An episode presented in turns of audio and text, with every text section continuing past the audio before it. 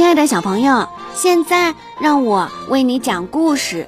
今天的这个故事名字叫《可爱的妹妹》。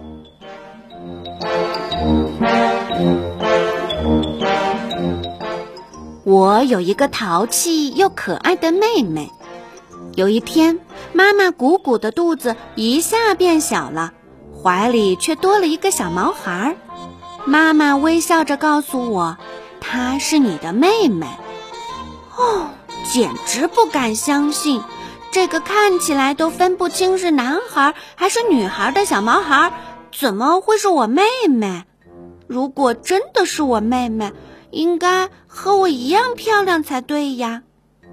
更让人受不了的是，她饿了也哭，困了也哭，尿裤子了还要哭，只要她一哭，大家都要去哄她。哼，就知道哭，做错事儿了还好意思哭，有话就说好不好？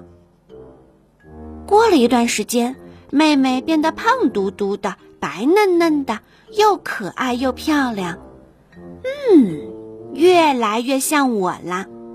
但她见了谁都只知道咯咯咯的傻笑，这一点儿可不像我，看我笑得多甜呀！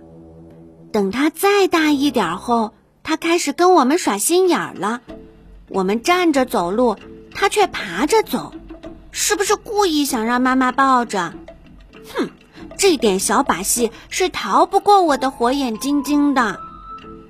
妹妹一出门就会坐上他的专车，爸爸妈妈轮着推他，他在车上咿咿呀呀的不停的指挥着，真舒服。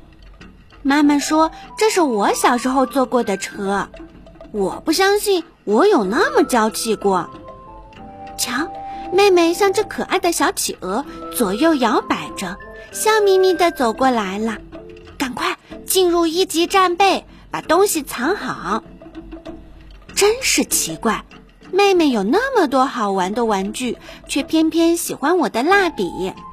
有好几次，我一不留神，蜡笔落入他手中，他就画了满屋子的彩虹。渐渐的，妹妹像踩了轮子似的走路越来越快了，成了我的跟屁虫，走到哪儿跟到哪儿，甩都甩不掉。只要允许他跟着，不管什么事儿，她都会绝对服从。当司令的感觉还真过瘾。妹妹刚学会说话的时候，就像满屋子的鸟在叽叽喳喳的叫个不停。妈妈跟妹妹比，像我这样文文静静的多好带呀，是不是？自从妈妈从肚子里把妹妹抱出来后，家里变得更忙碌了。但淘气又可爱的妹妹带来的更多的是欢笑、快乐和幸福。妈妈。